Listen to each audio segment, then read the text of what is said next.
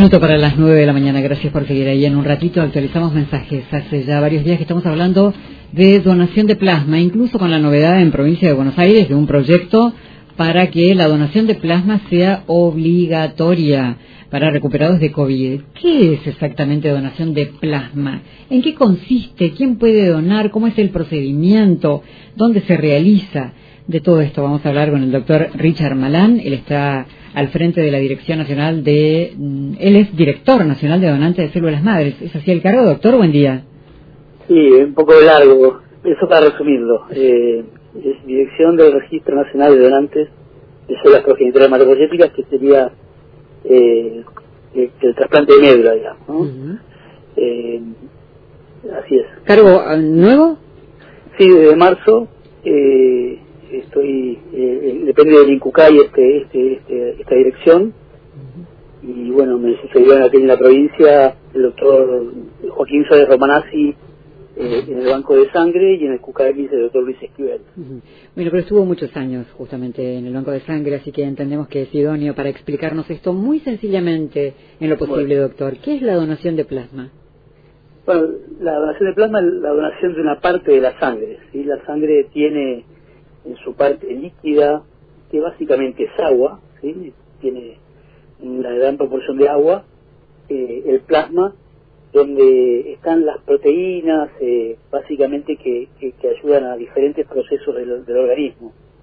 Esas proteínas tienen una parte que son los anticuerpos, que, que producimos durante toda nuestra vida por la exposición al medio ambiente, a vacunas, a bacterias, y en este caso ya yendo al tema que, que, que enunciaste, el, los anticuerpos que se quieren obtener son los eh, producidos luego de una infección por COVID.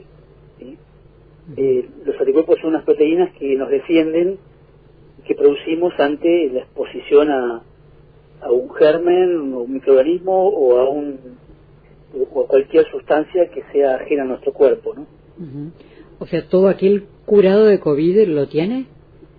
Eh, eso es algo que, que, se vio que no es tan así, pero muchos lo tienen, digamos.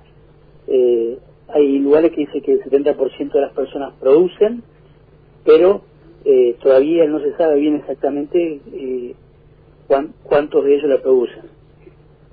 Tiene que ver más con que el virus tiene un comportamiento eh, a veces más localizado en la vía aérea, en los pacientes más leves, entonces posiblemente no haya anticuerpos eh, porque lo cubre otro tipo de inmunidad, ¿no? Eh, pero, digamos, un porcentaje produce anticuerpos y esos podrían ser útiles para tratar eh, los pacientes con, con, coronavirus con algún grado de afección mayor, ¿no? En una persona con coronavirus, hay coronavirus, pero asintomático, digamos, eh, ¿También se generan estos anticuerpos? Bueno, lo que, lo que estamos viendo es que algunos no lo generan, por eso eh, creemos que los pacientes más leves no, no están produciendo ese tipo de anticuerpos, pero sí los, los que tienen un compromiso un poco mayor, eh, sí. Eh, eh por eso decía, hay reportes que dicen un 30% que no genera, pero bueno, eh, todavía no está bien claro cuál, qué porcentaje aproximado de los pacientes que padecen coronavirus producen anticuerpos. Muy bien, entonces queda claro hasta acá que las personas confirmadas de COVID-19, digamos que se hayan recuperado, pueden convertirse en donantes. ¿Así por definición o hay algunas excepciones? No, bueno, el, el plasma ser un producto de la sangre entra en lo que tiene que ver con eh, una transfusión, digamos, ¿no? Porque estamos hablando de que se va a hacer una transfusión si se usa ese plasma. Entonces tiene que cumplir todos los otros requisitos.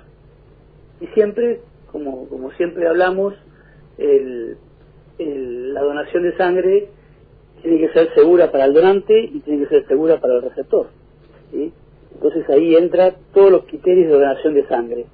Entonces si hay alguien que tenga, por ejemplo, otras enfermedades, eh, cáncer, eh, hipertensión, diabetes, el infarto, seguramente no va a poder donar. En cambio, eh, si el, la persona antes del, eh, de la infección por coronavirus es una persona sana, eh, probablemente sea donante. O sea, entran también los criterios de donación de sangre. Por eso se complejiza un poco ahí. eh, o sea, digamos, no deben tener entonces antecedentes de otras enfermedades. Eh, ¿Pudieron haber, eh, digamos, este, recibido alguna transfusión antes, por ejemplo? Sí, si ha pasado más de un año podría ser, ¿sí? Eh, no es lo recomendable, pero bueno, se, puede después de, un año una transfusión. Y después no, no tenemos, por ejemplo, enfermedades infecciosas, chagas, sífilis, HIV, bueno, todo, todo lo que le hacemos a la sangre habitualmente también se hace aquí. y, bueno, eh, lo, lo, lo, más importante para tener en cuenta siempre en esto es que todavía no hay datos suficientes para decir que eh, el plasma de convalecientes es eh, una terapia efectiva, ¿no? digamos, todavía estamos en proceso de investigación. ¿eh? ¿Y es muy jugado entonces, digamos, este, proponer un proyecto como en Buenos Aires de hacerlo obligatorio? No, yo, igual no me, no me gusta que la donación de sangre sea obligatoria, ¿no? Debería ser voluntaria. No, no, me parece que no, no está bien.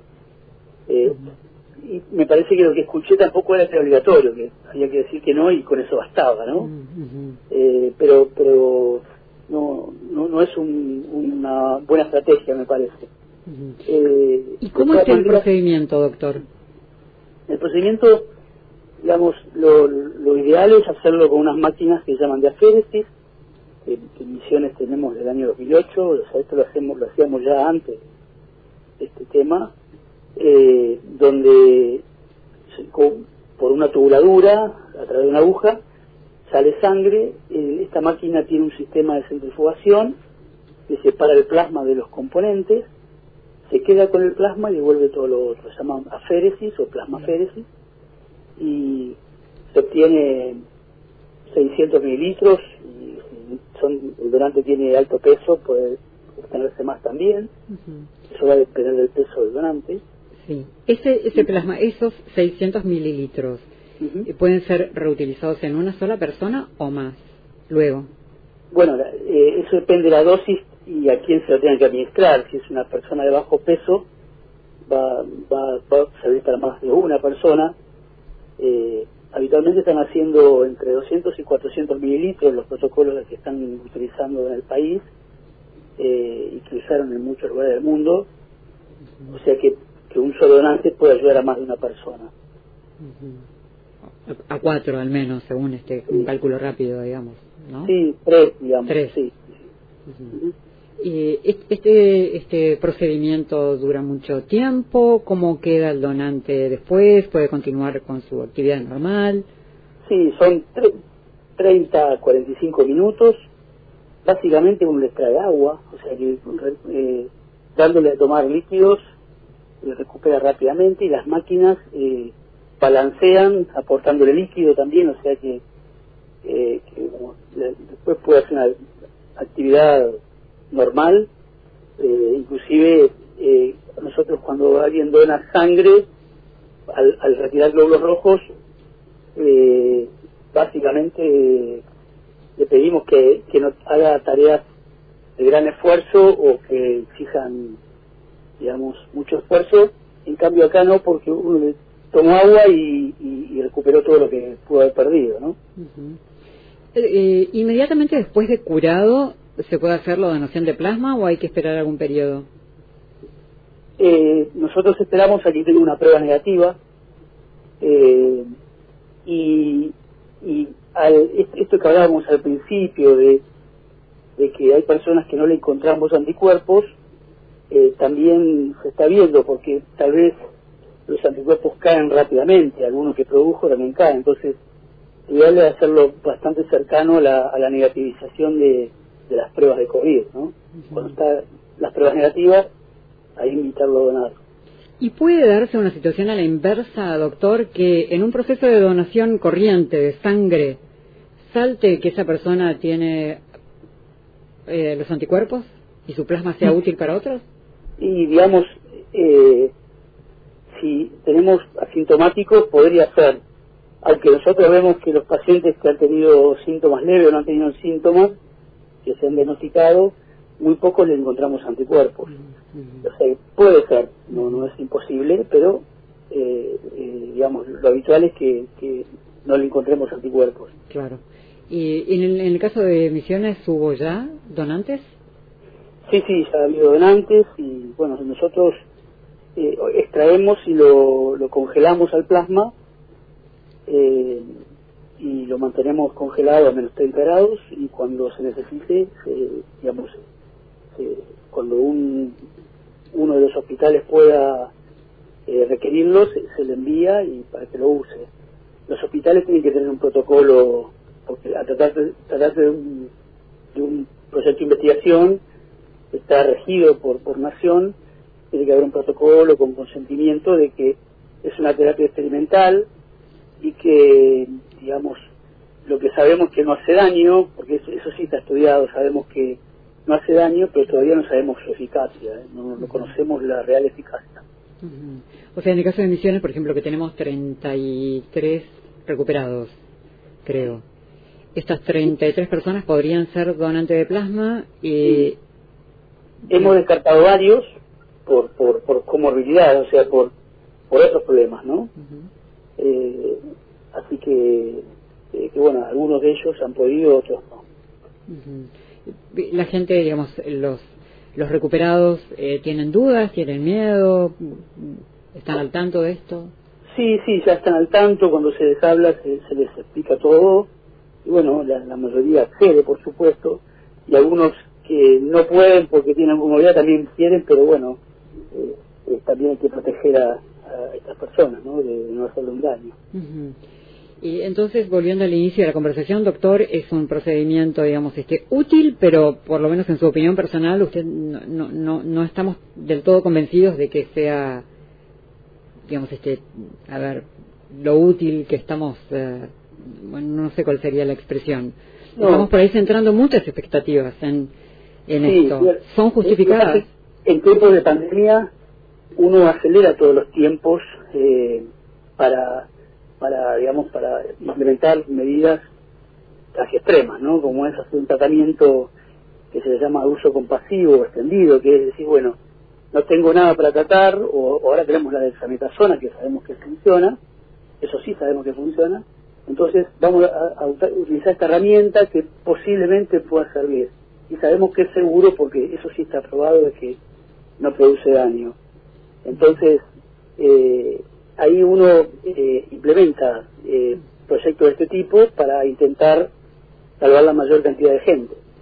Eh, y, o sea, todo lo que se está haciendo es en contexto de proyectos de investigación.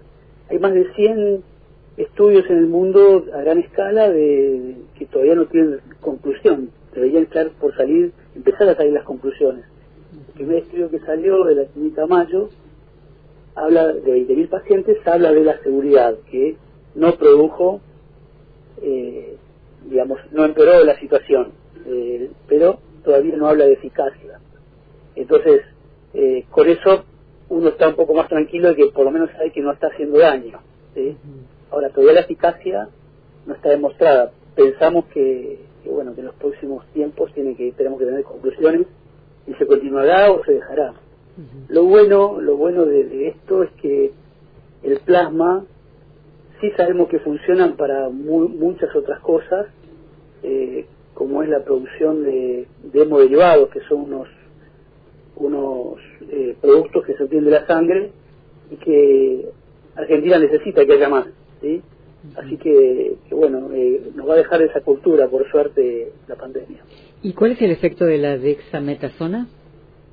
La dexametasona es un corticoide que, que digamos, se usa en todo el mundo y en, cada lugar más pequeño que haya atención médica hay dexametasona porque se usa para reacciones alérgicas, por ejemplo. Tiene efecto antiinflamatorio porque gran parte del daño eh, en los pacientes graves tiene que ver con, con una inflamación eh, generalizada, digamos. Entonces, eh, ahí el corticoide parece ayudar y ayuda porque ha disminuido cerca de un 30% la mortalidad en los pacientes que se le aplicó.